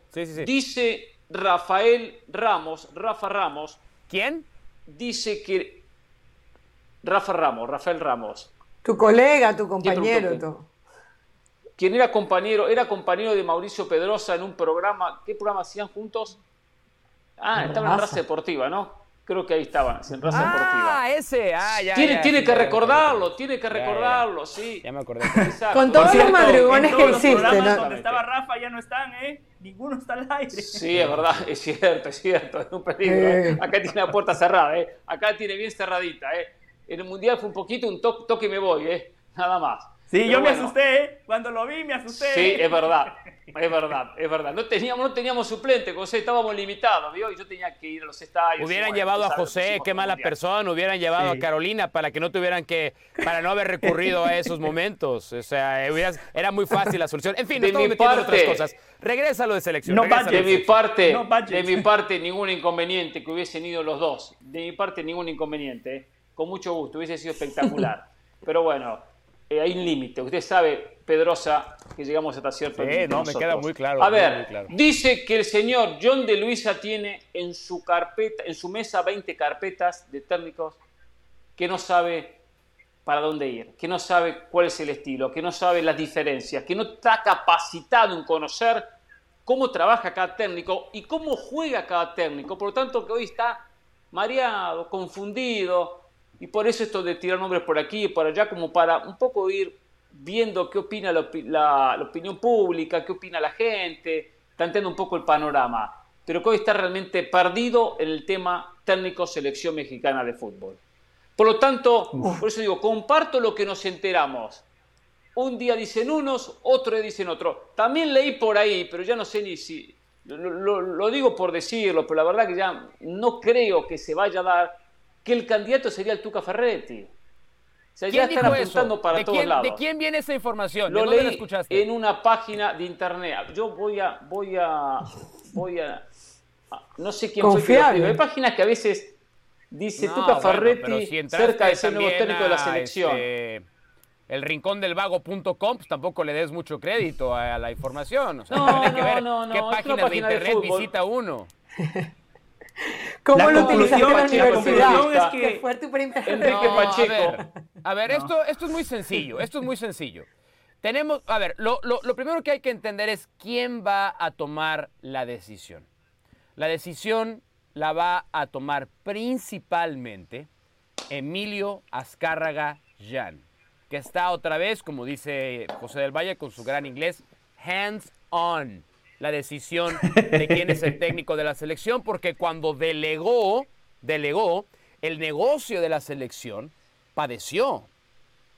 El negocio de la selección mexicana de fútbol tembló. Por eso dice Emilio Escarra ya, a ver, yo delegué, ahora ya no voy a delegar. ¿En qué época, Mauricio? quiero ¿Qué estar época fue? ¿Cómo? ¿Qué época fue que delegó el tema selección mexicana? La elección Te de conozco, Juan ¿no? Carlos Osorio y sobre todo la elección de Gerardo Martino. Ahí sí no se metió para nada. O sea, él, él revisó, vio cuando le iban a pagar y palomeó nada más. Pero como el negocio de la selección tembló, Emilio Azcárraga Gallán, que es el principal, vamos a decirlo de esta manera, el principal accionista de la selección mexicana de fútbol, ya dijo... Pero el tembló, no entiendo el tembló. no es- ¿Cuándo no tembló? es- ¿Cuándo tembló? Bueno, cuando la clasificación Bueno, de la toda la- en medio de la crisis. No nos olvidemos, no nos olvidemos que en términos de, en términos mercadológicos, eh, la percepción popular Sí. es el primer, es el primer drive para consumo. Y la, y, la, y la selección no había tenido una opinión tan negativa en mucho tiempo, mucho tiempo. Entonces, la gente dejó de consumir el producto de la selección mexicana de fútbol. Pero que en el momento en el que Emilio Escarga Está es el que va a decidir, llegamos a este problema. ¿Qué quiere Emilio Escarga? ¿Qué quiere? ¿Qué está buscando? Un nombre como Marcelo Bielsa, por eso hay grupo de dueños que se lo ha filtrado para que lo tome en cuenta. ¿Qué quiere? ¿Algo seguro? ¿Un nombre conocido? ¿Un rostro popular? Miguel Herrera, por eso es el nombre que se está filtrando de ese lado. ¿Qué quiere? ¿Quiere un innovador pero que conozca el medio mexicano, que, haya sido- que haya sido exitoso? Guillermo Almada. Todo eso no es que esté en la carpeta y en el escritorio de John de Luisa. Es que los dueños de los equipos le proponen a Emilio Azcárraga nombres de acuerdo a sus intereses. Por eso está la confusión tan grande en este momento. Por eso hay tantas corrientes, tantas filosofías, tantas ideas tan distintas. Porque quien va a tomar la decisión está, por decirlo de alguna manera, educándose en cuál va a ser el criterio que va a tomar.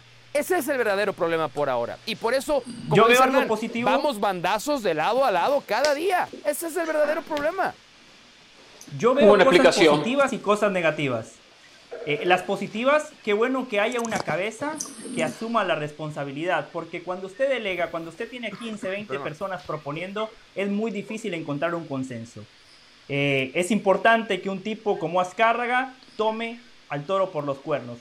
La negativa es que Emilio Azcárraga históricamente ha estado involucrado en las decisiones importantes del fútbol mexicano y México nunca ha tenido un proyecto. México nunca ha dado ese salto de calidad. La selección mexicana de fútbol siempre se ha quedado en la ronda de octavos de final y con Tata Martino involucionaron, se quedaron en fase de grupos. Eh, Emilio Azcárraga y los dueños del fútbol mexicano son los responsables de que hoy en, en la Liga MX no haya ascensos y descensos, de que la liguilla se juegue con 12, de que haya muchísimos extranjeros. Entonces eso yo sí lo veo como algo sumamente negativo. Al final de cuentas, el éxito en el fútbol es algo multifactorial. A ver, acaba de arrancar un nuevo torneo en el fútbol mexicano y en la primera jornada la cancha del Jalisco no estaba. Hernán mencionaba los trueques, los intercambios que siguen haciendo equipos cuando el torneo ya arrancó. Y ustedes que siempre se encargan aquí en trazar paralelos entre Estados Unidos y México, desde que terminó el Mundial, ¿qué ha hecho la Federación Estadounidense de Fútbol? Firmaron un contrato de 200 millones de dólares con HBO y TNT para que transmitan de manera exclusiva los partidos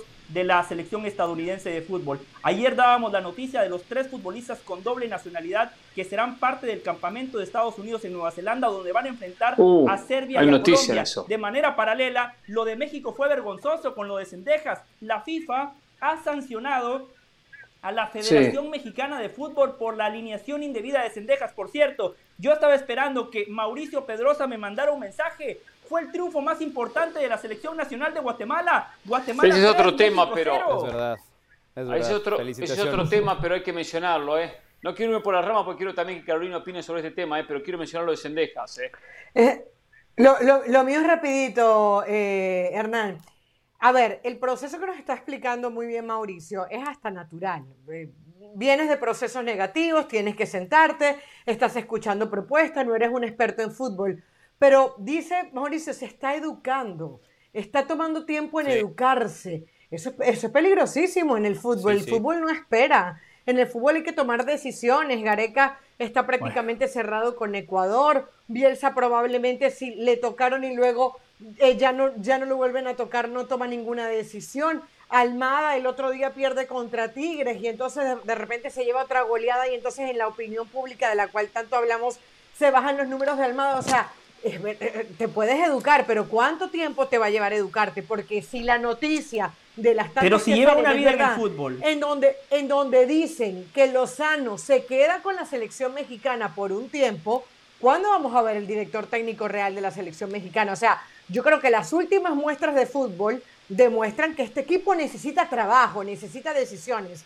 Y hoy no las tiene, o sea, no tiene una cabeza para llevar a cabo ese fútbol que queremos ver en la selección mexicana. Pero solo una cosita breve con ese en estos casos... o esa información que nos compartía Mauricio de que Emilio Azcárraga se está educando. A ver, Emilio Azcárraga lleva toda su vida en el fútbol. Él, él era mascota del América. Él ha no aprendió nada, a lo como largo muchos. de su vida. Para, no, pero para trazarle un paralelo, Hernán, hoy yo no sé nada de medicina. Yo hoy me pongo a estudiar y en siete años yo puedo pero ser. Usted el no habla de Hernán medicina. El fútbol tampoco es una ciencia súper complicada.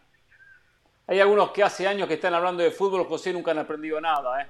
O sea, esto, esto Muy pasa, cierto. ¿eh? No por Muy estar cierto. metido en el fútbol, no por eso. una, una cosa es aprender, estar ¿no? metido en el fútbol bueno, y otra cosa es saber de fútbol. O sea, una cosa es conocer de, También, de- de cuentas y balances y otra cosa es tomar una decisión que se han dado cuenta es muy importante. O sea, la decisión de quién es el técnico de la selección sí es muy importante. Y lo peor de todo es que han claudicado Claro que en sí. algo básico. Básico. Han claudicado en la figura del director deportivo. Porque hoy Jaime Ordiales Ah, sí. en su figura es mucho más operativo que ejecutivo.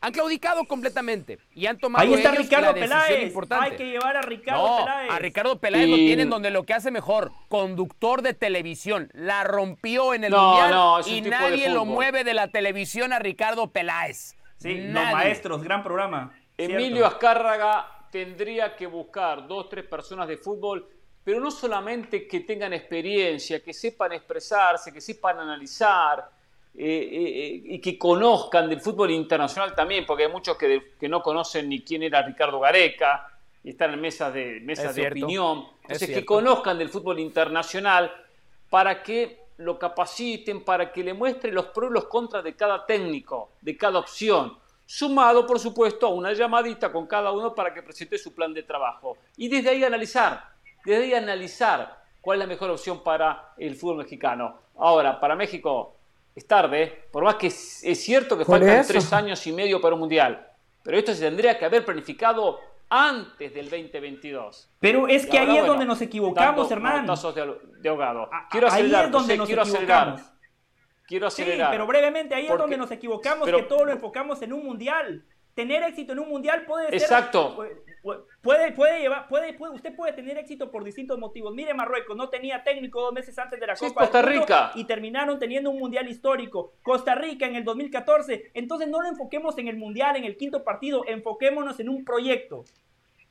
Por eso, pero si pe- eh, el proyecto no existe y el mundial como que está por debajo del proyecto, por lo menos es algo, cuatro años, después vemos qué hacemos. Bueno, ni eso se está haciendo. O sea, No, por bueno, lo menos sí. solucionar el tema del mundial. Sí tratar de incorporar un proyecto. Habría que intentar incorporar. Sí A ver, hay un proyecto. Rápido lo de Cendejas. No, no, no hay ¿Cuál es el proyecto, proyecto? O sea, no nada más lo digo proyecto. rápido, lo digo rápido porque sé que ya vas a cambiar. El proyecto es 2026, nada más. El proyecto es cortoplacista.